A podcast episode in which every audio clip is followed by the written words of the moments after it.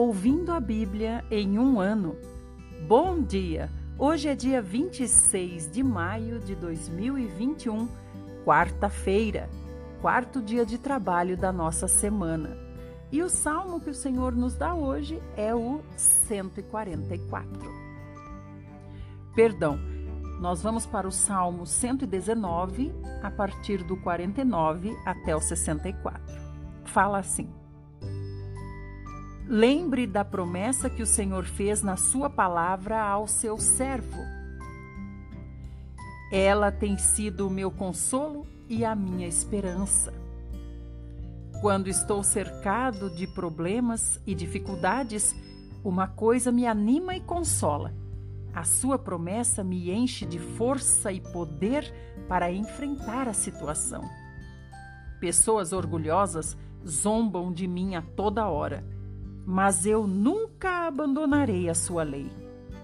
Eu me lembro, Senhor, dos seus julgamentos no passado e encontro consolo no meu coração.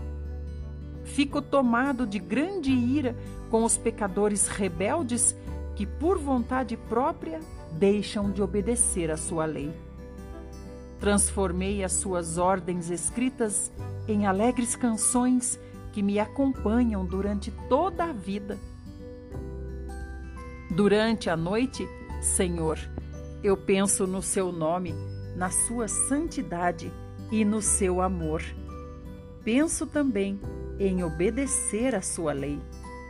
Essa tem sido a minha prática, cumprir as suas instruções. O Senhor é a minha maior riqueza, por isso prometi obedecer às suas palavras.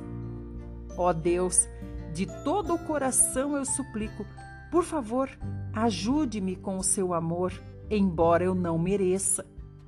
Mostre o seu cuidado e proteção por mim, conforme diz a sua promessa. Quando paro para pensar sobre a minha vida, trato sempre de abandonar os meus caminhos errados para andar segundo a sua vontade revelada. Quando se trata de cumprir os seus mandamentos, não tenho tempo a perder. Os pecadores procuram me apanhar nas armadilhas do pecado, mas eu não abandono as suas leis. À meia-noite me levanto para agradecer ao Senhor pelas suas justas leis. Todos os que amam e obedecem ao Senhor, todos os que cumprem as suas instruções, são meus amigos chegados. Ó Senhor, a terra está cheia de provas da sua bondade. Ensine-me as suas ordens escritas. Agora nós vamos para Provérbios 16, do 1 ao 3. Podemos muito bem fazer planos para o futuro, mas o resultado final é o Senhor que produz. Todos os caminhos do homem lhe parecem certos, mas o Senhor avalia as nossas verdadeiras intenções. Deixe nas mãos do Senhor tudo quanto você faz, e todos os seus planos serão bem-sucedidos. Chegamos no Evangelho de João, capítulo 15. Eu sou a videira verdadeira e meu Pai é o lavrador. Todo ramo que estando em mim não dá fruto, ele corta. E poda os ramos que dão fruto, para que produzam ainda mais fruto. Ele já limpou vocês pela palavra que lhes tenho falado.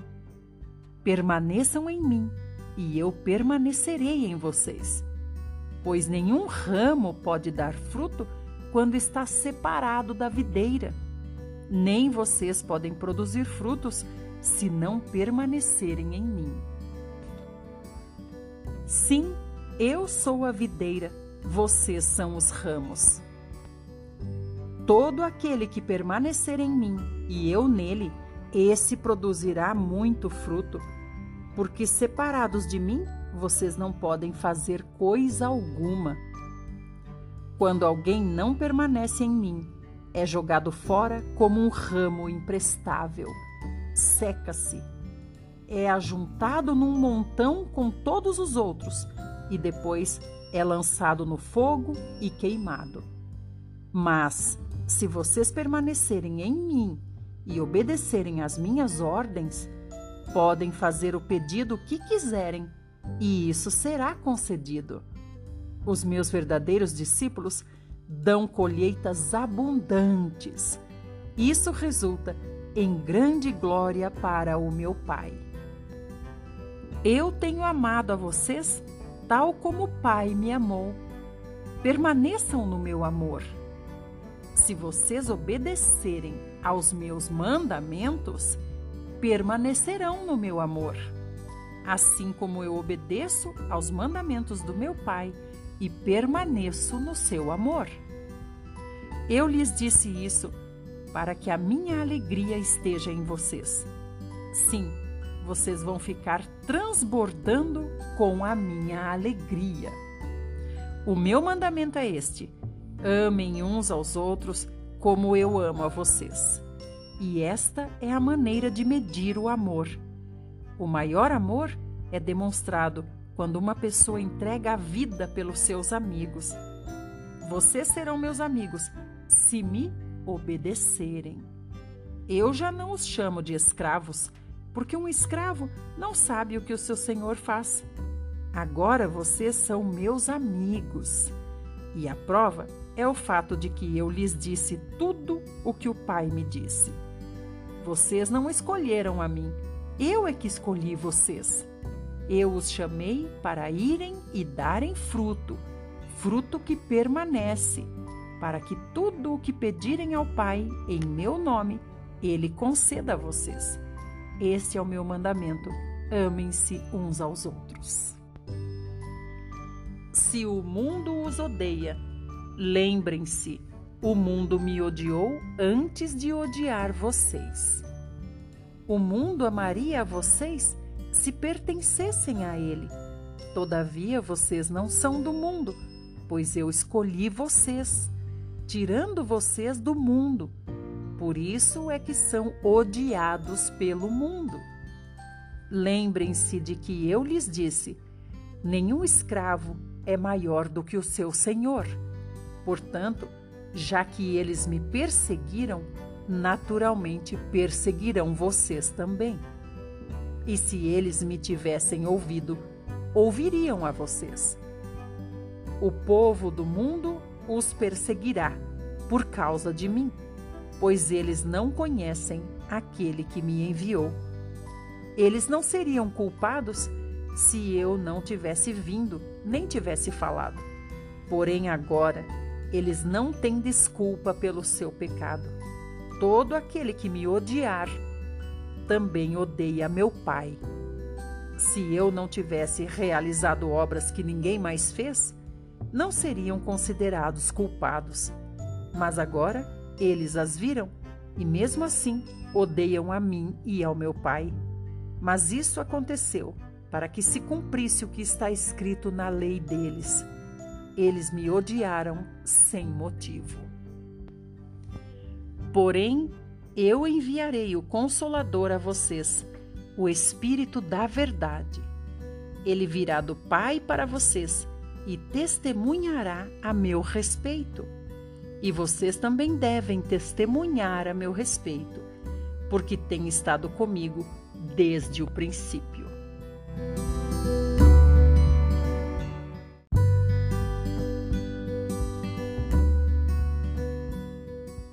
Chegamos no Velho Testamento, hoje vamos ler 2 Samuel 9, 10 e 11. Vamos saber como está a história de Davi. Um dia, Davi começou a indagar sobre a existência de pessoas da família de Saul. Ele havia prometido ao príncipe Jonatas ajudar a sua família e queria cumprir essa promessa. Nas suas indagações, ouviu falar de um homem chamado Ziba, que teria sido servo de Saul. Davi mandou trazer esse homem à sua presença e perguntou para ele: Você é Ziba, o servo de Saul? Sim, senhor, eu sou, respondeu o homem. Ainda vive alguém da família de Saul? perguntou o rei. Se existir, diga-me quem é, para que eu possa mostrar bondade para com essa pessoa. Sim, respondeu Ziba. O filho de Jonatas ainda vive. Ele é aleijado dos dois pés. Onde ele está? perguntou o rei. Ele está em Lodebar, na casa de Maquir, filho de Amiel, respondeu Ziba ao rei. Então Davi mandou buscá-lo de Lodebar. Quando Mefibosete, filho de Jonatas e neto de Saul, chegou diante de Davi, inclinou-se com o rosto no chão. Davi perguntou: Você é Mefibosete? Ele respondeu: Sim, sou seu servo. Porém, Davi disse: Não tenha medo. Mandei buscar você porque desejo ajudá-lo. Quero mostrar bondade a você por amor a Jonatas, seu pai. Vou devolver a você toda a terra que pertence ao seu avô Saul, e além disso, você comerá sempre à minha mesa. Mefibosete curvou-se humildemente diante do rei Davi e disse para ele: Como pode um rei mostrar bondade para alguém completamente sem valor como eu, que pareço mais um cão morto? Então o rei chamou Ziba, o antigo servo de Saul, e disse: Ziba, devolvi a Mefibosete, neto de Saul, tudo o que pertencia à família de Saul.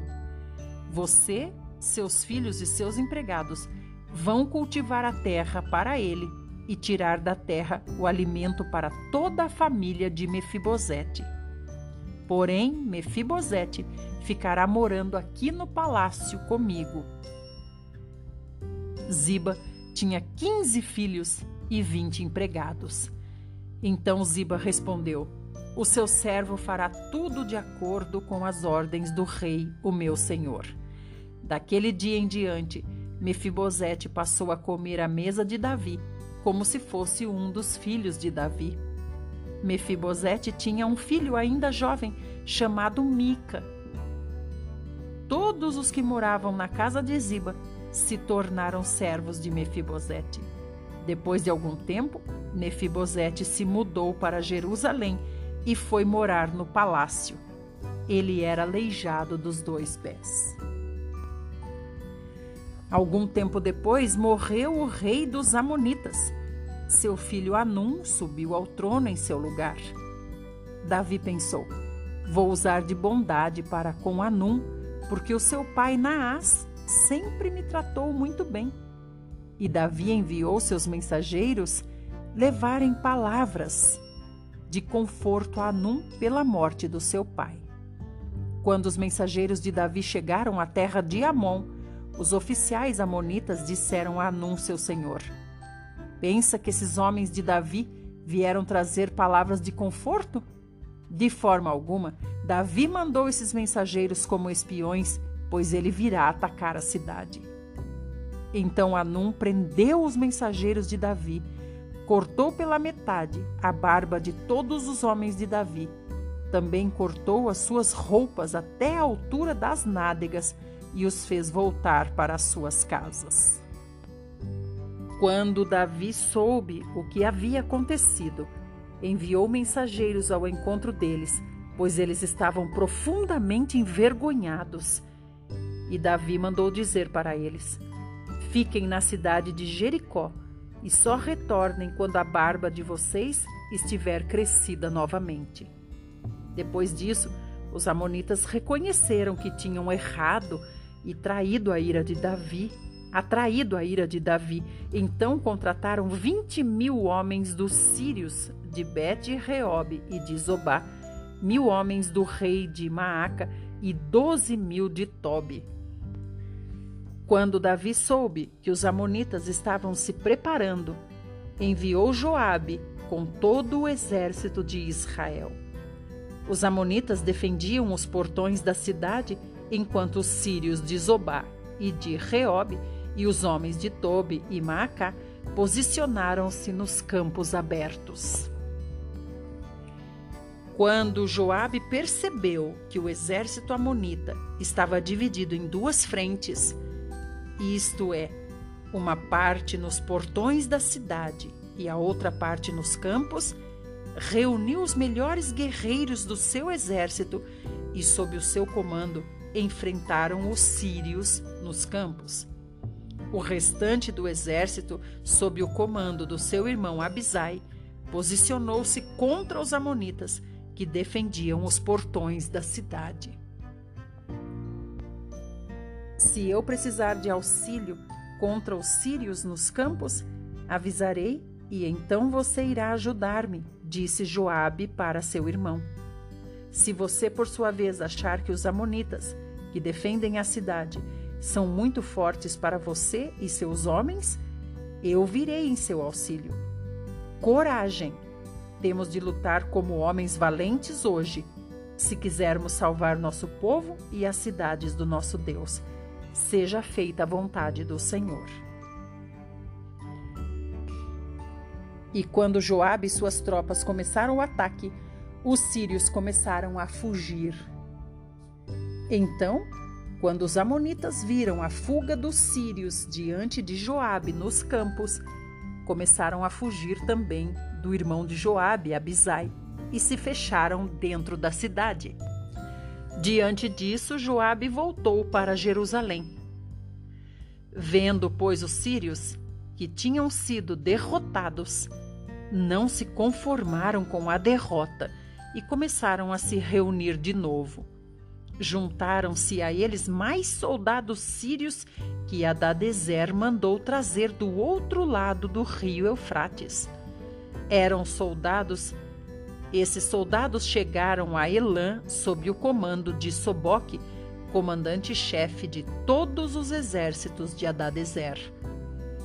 Quando a notícia desses acontecimentos chegou aos ouvidos de Davi, ele mesmo reuniu o seu exército, atravessou o Jordão e saiu para atacar Elã, onde se realizou o combate contra os sírios.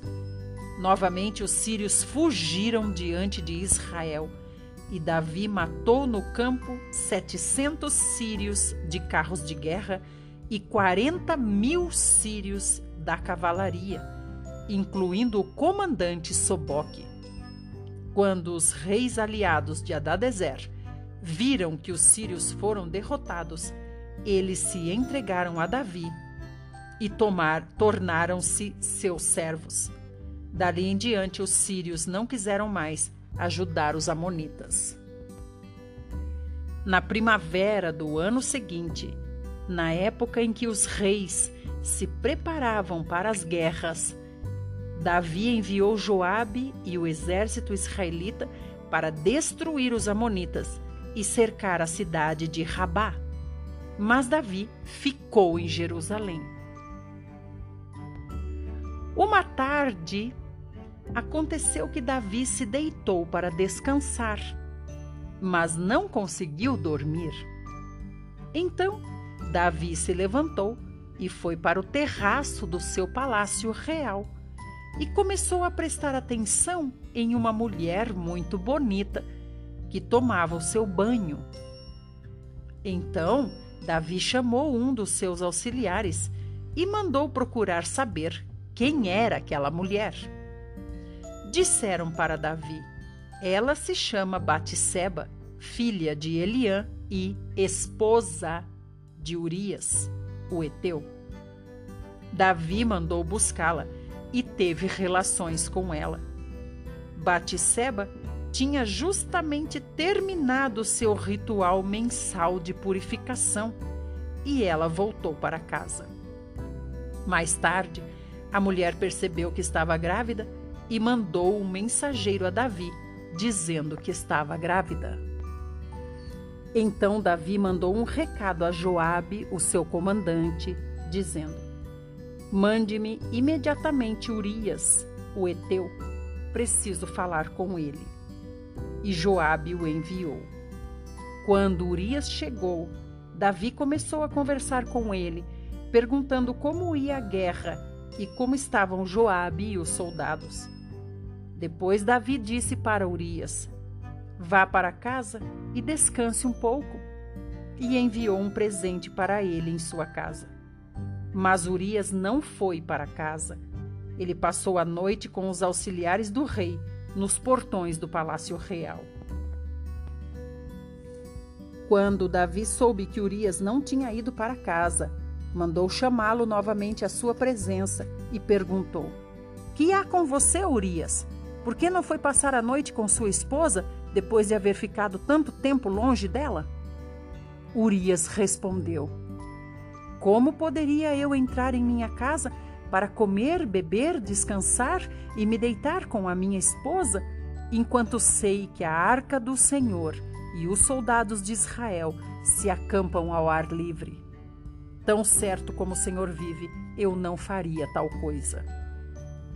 Bem, Urias, continuou o rei Davi, fique hoje e passe esta noite aqui. Amanhã o mandarei de volta para a guerra.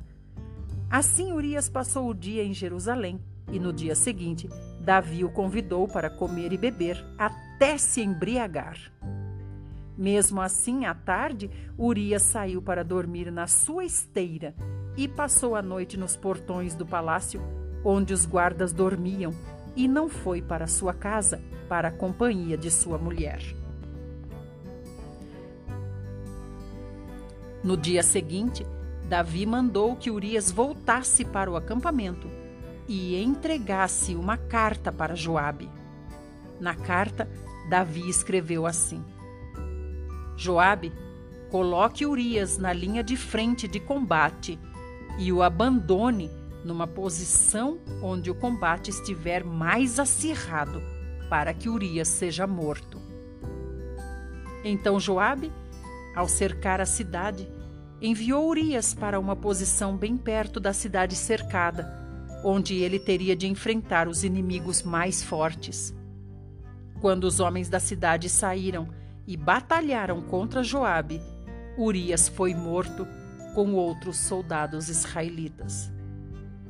Então Joabe mandou um mensageiro levar a Davi um relatório sobre o andamento da batalha.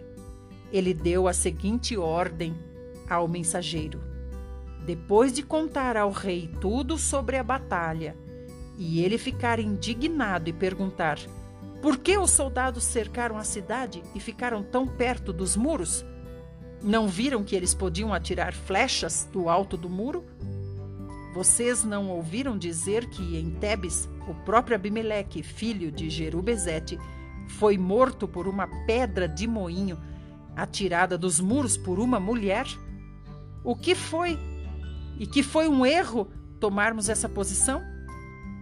Então você dirá assim: Urias, o Eteu, também foi morto nessa batalha. O mensageiro chegou, pois, a Jerusalém e apresentou o relatório de Joabe a Davi. O relatório era este: Os inimigos investiram contra nós, porque eram mais poderosos, e saíram contra nós no campo, enquanto procurávamos fazê-los recuar até a entrada da porta da cidade. Então os soldados nos atacaram com flechas do alto dos muros, e alguns dos nossos homens foram mortos nesse ataque, e Urias, o Eteu, foi morto também. Então Davi respondeu ao mensageiro: Diga a Joabe que não desanime. A espada fere qualquer um sem distinção. Continuem a lutar mais duro ainda e conquistem a cidade. Anime-o dessa maneira.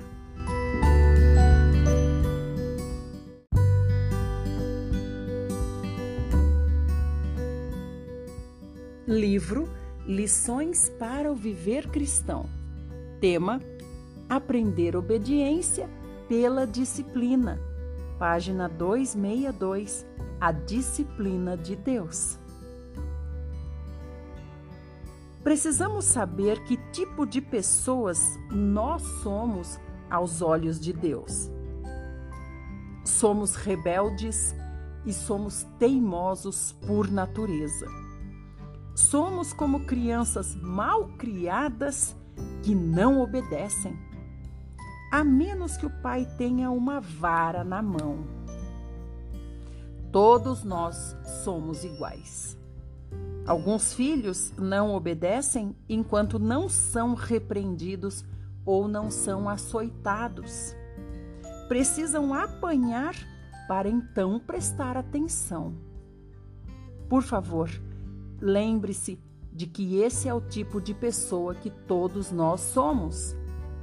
Só prestamos atenção quando apanhamos. Se não apanhamos, viramos o rosto de lado.